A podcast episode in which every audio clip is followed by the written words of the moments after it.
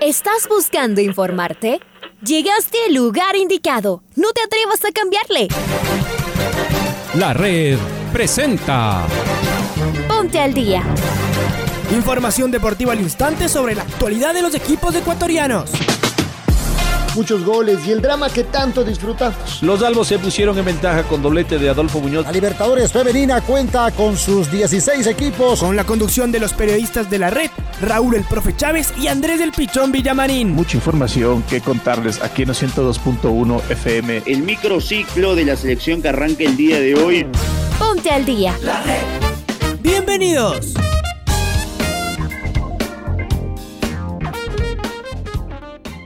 Fin viernes, señoras y señoras, hola, hola, ¿qué tal? ¿Cómo les va? ¿Cómo están? Tengan ustedes muy, pero muy buenos días, un gusto poderlos saludar en esta mañana algo fría, todavía oscura en la capital de todos los ecuatorianos, día 26 el último viernes del segundo mes del año. Estamos por finalizar ya febrero y estamos a la vuelta de la esquina de arrancar el tercer mes del año 2021. Bienvenidos y bienvenidas como siempre a esta programación de la primera edición del Noticiero al Día en la Red. Les saluda como cada mañana tempranito para levantarnos bien informados Andrés Villamarín Espinel en compañía del señor Raúl Chávez y Paola Yambay que está en los controles. Arrancamos con el saludo de Raúl y de inmediato con los titulares. Hola Raulito, ¿cómo te va? Buenos días. ¿Qué tal Andrés? ¿Qué tal amigos oyentes de los 102.1 FM de la red? Tengan todos Bienvenidas y bienvenidos, les mandamos un fuerte abrazo. Esta noche arranca la segunda fecha de la Liga Pro. Olmedo deberá pagar una importante multa económica. Un monumento al gran Alberto Spencer Herrera engalana ya el Estadio Modelo. Sociedad Deportiva Aucas, la lista de detalles para jugar ante el club Sport Emelec. Independiente del Valle espera reencontrarse con su fútbol en Ambato. Villarreal con Pervis de Estupiñán en cancha clasificó en la Copa Europa League. Cristian Penida podrá jugar en Colombia. Hay posibilidades para que Penida se vaya al fútbol cafetero. El que sí va al fútbol internacional es Anthony Bedoya a jugar en Brasil.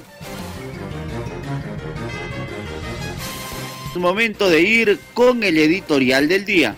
Es un viernes especial de fútbol, pues comienza la segunda fecha de la Liga Pro 2021, con los clubes recién acomodándose y toda la emoción en la red varios partidos muy atractivos. El Aucas de Melec tal vez es el que más llame la atención, pues los dos llegan ganando y además marcando varios goles.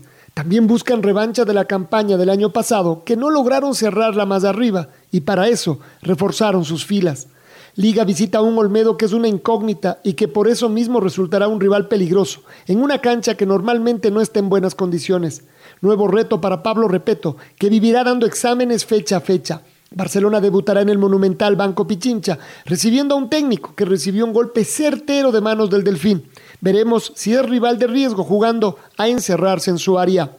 La Católica recibe al Manta, aunque en realidad estará pensando en la revancha contra el Liverpool uruguayo, partido que se jugará el martes en el Atahualpa. El Independiente del Valle no juega todavía en casa. Le toca la segunda salida consecutiva, esta vez contra el Macará, que ahora se volvió más ofensivo con el uruguayo Favaro pero también más vulnerable. Buen partido. Excelente fecha para seguirla a través de la red. Desde hoy con el Cuenca City. Rigor, emoción y precisión en los relatos de la radio que siempre está.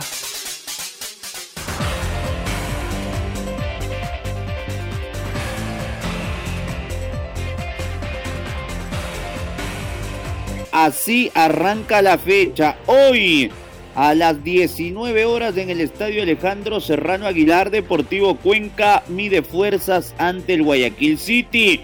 Mañana a las 2 de la tarde Universidad Católica juega frente al Manta Fútbol Club.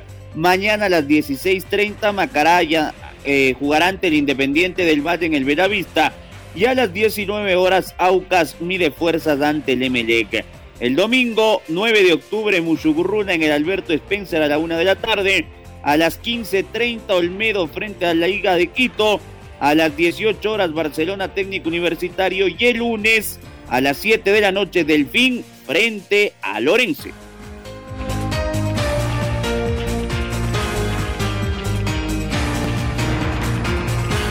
Si Olmeda de Rebamba ya recibió sus sanciones tras no presentarse el pasado viernes frente a la Universidad Católica por la primera fecha de la primera fase de la Liga Pro 2021, aparte de perder el choque 3 por 0 los camaratas, ante los camaratas, también hay una sanción económica para la escuadra del ciclón andino. La dirigencia deberá cancelar 8.800 dólares por no presentarse y por no entregar los carnets de cancha ni la plantilla de juego en tiempo reglamentario. Una estatua dorada de Alberto Spencer Herrera engalana el ingreso principal del Estadio Modelo de Guayaquil que hoy lleva su nombre. Carlos Edwin Salas nos amplía la información. Chaca, ¿cómo te va? Buen día. Gracias compañeros, amigos, ¿qué tal? Un gusto. Muy buenos días. Se develó la estatua al gran Alberto Spencer Herrera en las afueras del Estadio Modelo de la ciudad de Guayaquil, en la puerta principal. Este homenaje se realizó en el marco de las remodelaciones al escenario deportivo administrado por la Federación Deportiva del Guayas. El estadio recibirá nuevamente un partido de la Serie A este 28 de febrero, cuando el 9 de octubre reciba al Muchurruna. Roberto Ibáñez, presidente de Fede Guayas, manifestó, reinauguramos esta maravillosa escultura que tiene para la ciudad y este estadio mucho simbolismo y significado. Yo creo que el nombre de Alberto Spencer refleja todo lo que esta escultura representa. Un legado intacto. Continuamos compañeros con más en el Noticiero al Día.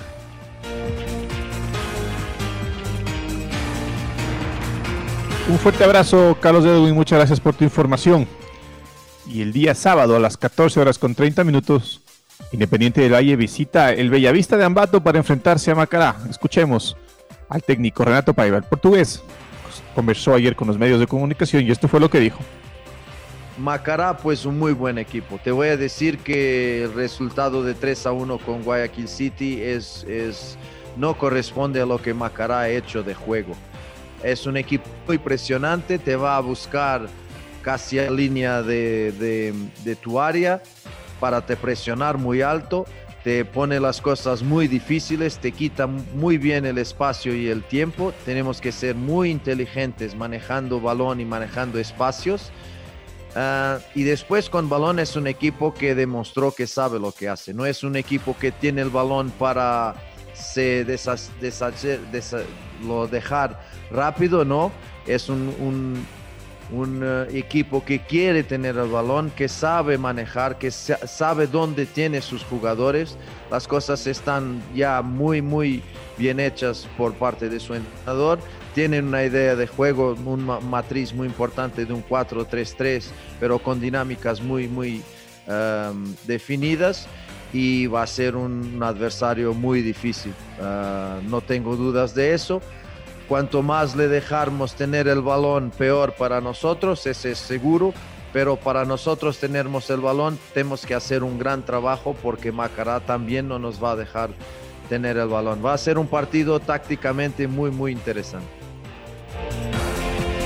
Coincido, mister, coincido que va a ser un partido muy interesante mañana en la red Macará frente al Independiente del Valle, la antesala del Aucas Y Justamente Maite Montalvo nos habla del equipo Oro y Grana que juega mañana frente al Bombillo. May, ¿cómo estás? Buen día. ¿Cómo están, queridos compañeros? Un fuerte abrazo para ustedes y también a nuestra gran audiencia que está conectada al noticiero al día de la red. Y tengo noticias, novedades sobre Aucas que se alista para recibir al Club Sport Emelec este sábado desde las 19 horas en el Estadio Gonzalo Pozo Ripalda. Este sería considerado por algunos como el partido más importante de la fecha 2 de la Liga Pro. Y tengo novedades para ustedes en cuanto a cuáles son los lesionados, cuál podría ser una posible alineación, ya que durante la semana también Aucas fue parte de un partido amistoso en el microciclo de la tricolor, así que ya tuvieron actividad algunos jugadores. En rueda de prensa virtual, el médico de Aucas, Daniel Rosales, indicó la situación de Luis Cano Quintana y dijo lo siguiente, sufrió una distensión de ligamento de rodilla leve, grado 1, se realiza trabajos de adaptación física y estará listo en una semana. Además, el galeno acotó que los jugadores que dieron positivo a COVID la semana pasada serán reintegrados a los entrenamientos. En esta rueda de prensa también conversó Darío Tempesta sobre algunos jugadores en particular y esto fue lo que comentó. Tapiero es el único volante central, es un riesgo que lo asumimos, no vi un hueco allí que me haya preocupado. Siempre hay que tratar de ser los más compactos posible. Señaló Darío Tempesta sobre el análisis colectivo y en particular del medio campo oriental. Y sobre eh, su rival, el Club Sport Emelec, uno de los jugadores que estuvo en esta rueda de prensa, quien fue el volante el chileno Ignacio Herrera, dijo lo siguiente: Emelec es un equipo que conocemos. Vi el partido anterior y tenemos información del año pasado. Es un rival difícil, pero confiamos en lo que venimos haciendo. Tenemos un sistema ofensivo y atractivo. Esta es la información que tenemos compañeros y para comentarles cómo jugó en este partido amistoso frente a la tricolor el Aucas, esta podría ser también una alineación que use frente a Melec, es la siguiente. Frasquerín en el arco, en defensa Bioti, Mina, Pizorno, Cuero, en el medio campo Olmedo, Tapiero, bueno ya que no estuvo otros jugadores ya que estaba siendo seleccionado, Herrera, Figueroa, Ordóñez y el polaco Firuszewski. Esta es la información que tenemos en un partido importante que tendrá el Aucas este fin de semana. Vuelvo con ustedes, un gran día.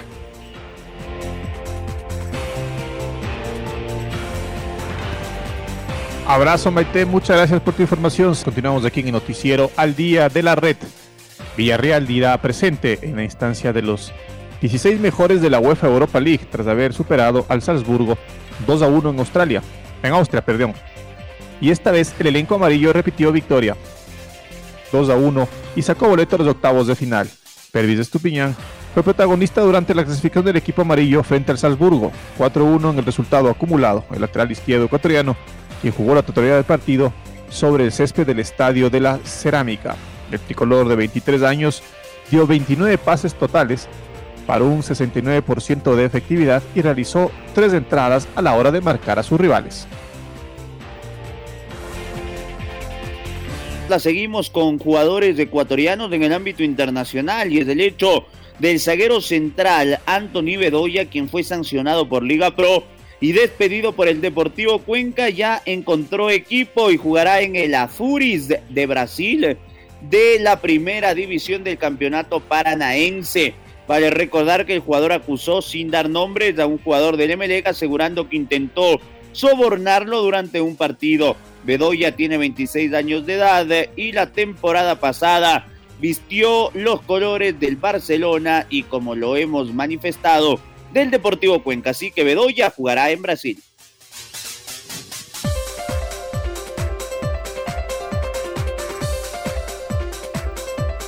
Me había adelantado, Raulito, me había adelantado. Es momento de que eh, vayas con Penilla, con Penilla, ahora que, que lo vemos en el guion. Gracias Andrés. Tras presentarse en los entrenamientos de Guayaquil City para no descuidar la parte física, Cristian Penilla todavía no, recibe, no decide su futuro para la temporada 2021. El jugador fue vinculado con Liga Deportiva Universitaria en su momento y también con el Club Sport Belec, pero ambos ya quedaron descartados. Por otro lado, en los últimos días el ecuatoriano ahora se lo vincula con el América de Cali de Colombia, que no vería con malos ojos su llegada. Se esperan novedades en las próximas horas. Ahora sí, ahora sí. Vamos con eh, Rodrigo Espinosa, miembro de las selecciones, de, de, la Comisión de Selecciones en el fútbol ecuatoriano, que evaluó el microciclo de la selección nacional. Aquí las palabras de Rodrigo Espinosa. Me parece que salió bien, fue muy útil, tanto que cuando terminamos de las dos prácticas de fútbol en, casa de la selección, se pensó que sería muy útil si podemos repetir esto, si una convocatoria con eh, jugadores del, del torneo local. Eso permite al cuerpo técnico tener a otros chicos eh, trabajando cerca de él y seguro a esos chicos también eh, ir conociendo qué es la selección y teniendo en cuenta que están por buen camino y que seguramente están a, pocos pasos de poder ser eh, convocados a una, a una convocatoria oficial.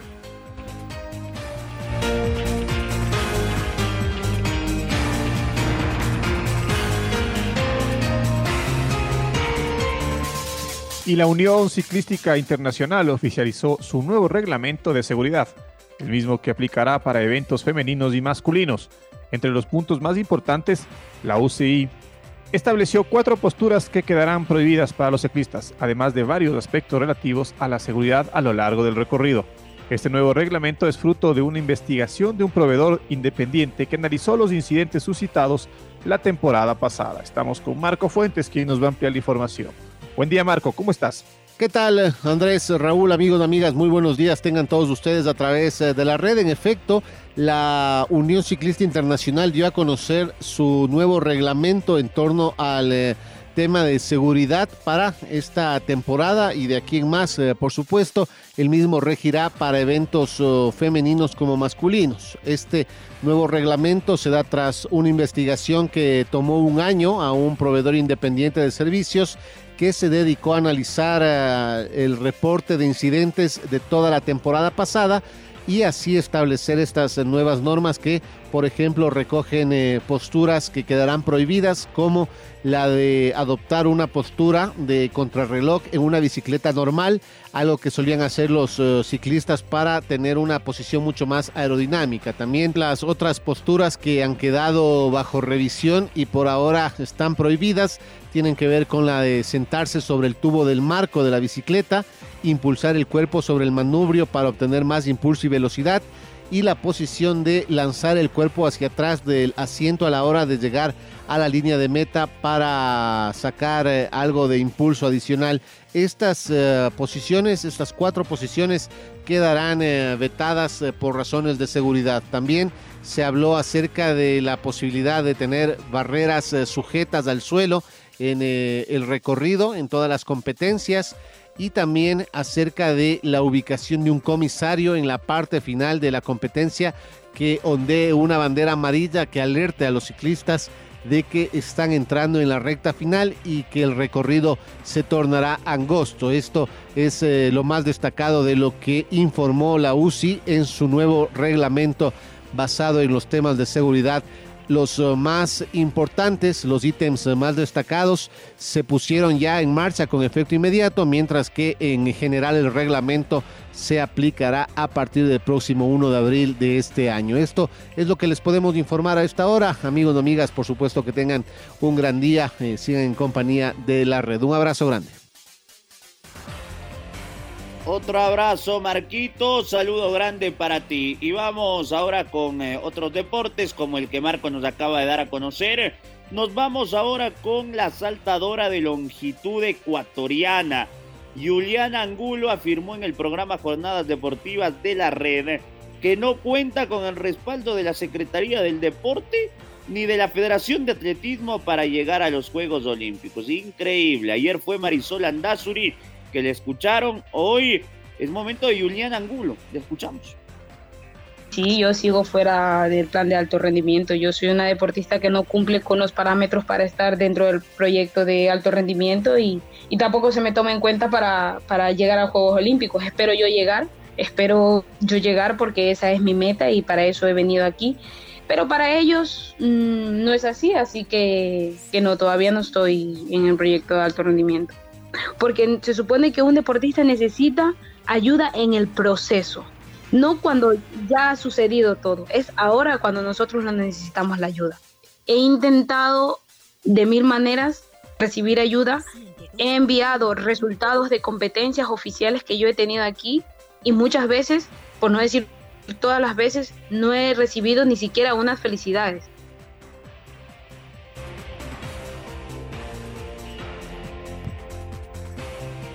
Es, es lamentable lo que escuchamos todos los días, estas tristes historias que tienen nuestros deportistas en sus procesos de preparación. Es momento de escuchar el gol del recuerdo. El gol del recuerdo. La red.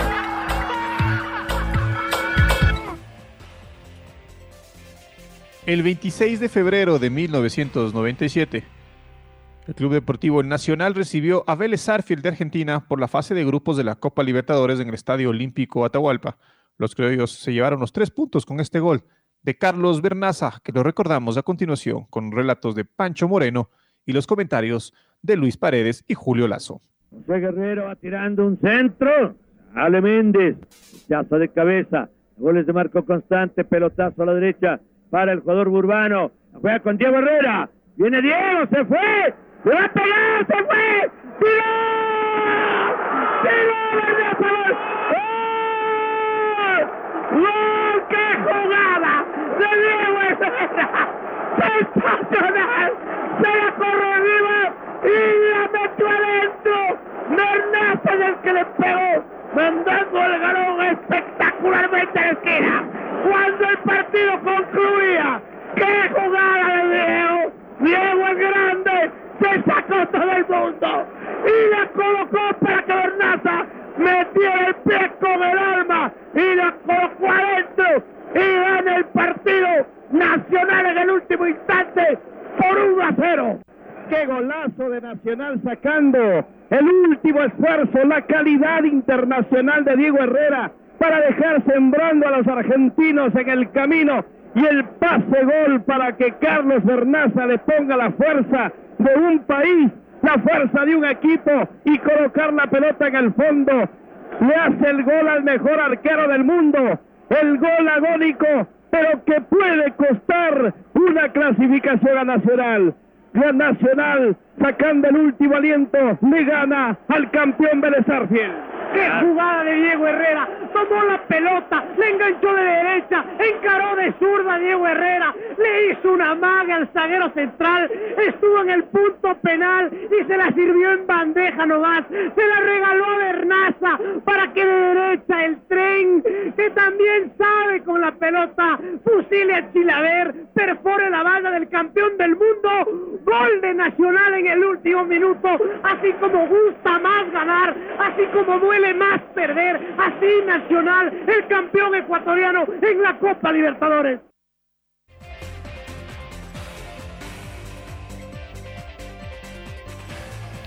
Qué emoción ahí en eh, los relatos de Pancho Moreno, escucharlo al bambino y de igual manera al doctor Julio Lazo, nacional, la gloria del fútbol. Ganaba Vélez, era campeón nacional.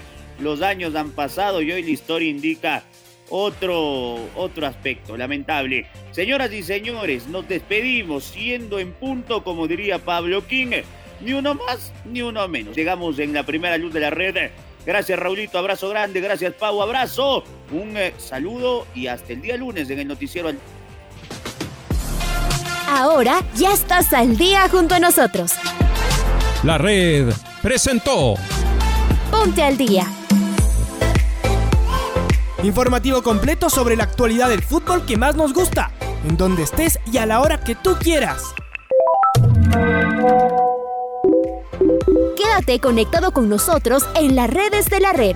Síguenos como arroba la red Ecuador y no te pierdas los detalles del deporte minuto a minuto. Escúchanos en vivo en TuneIn y en los 102.1 FM en Quito. ¡Te esperamos!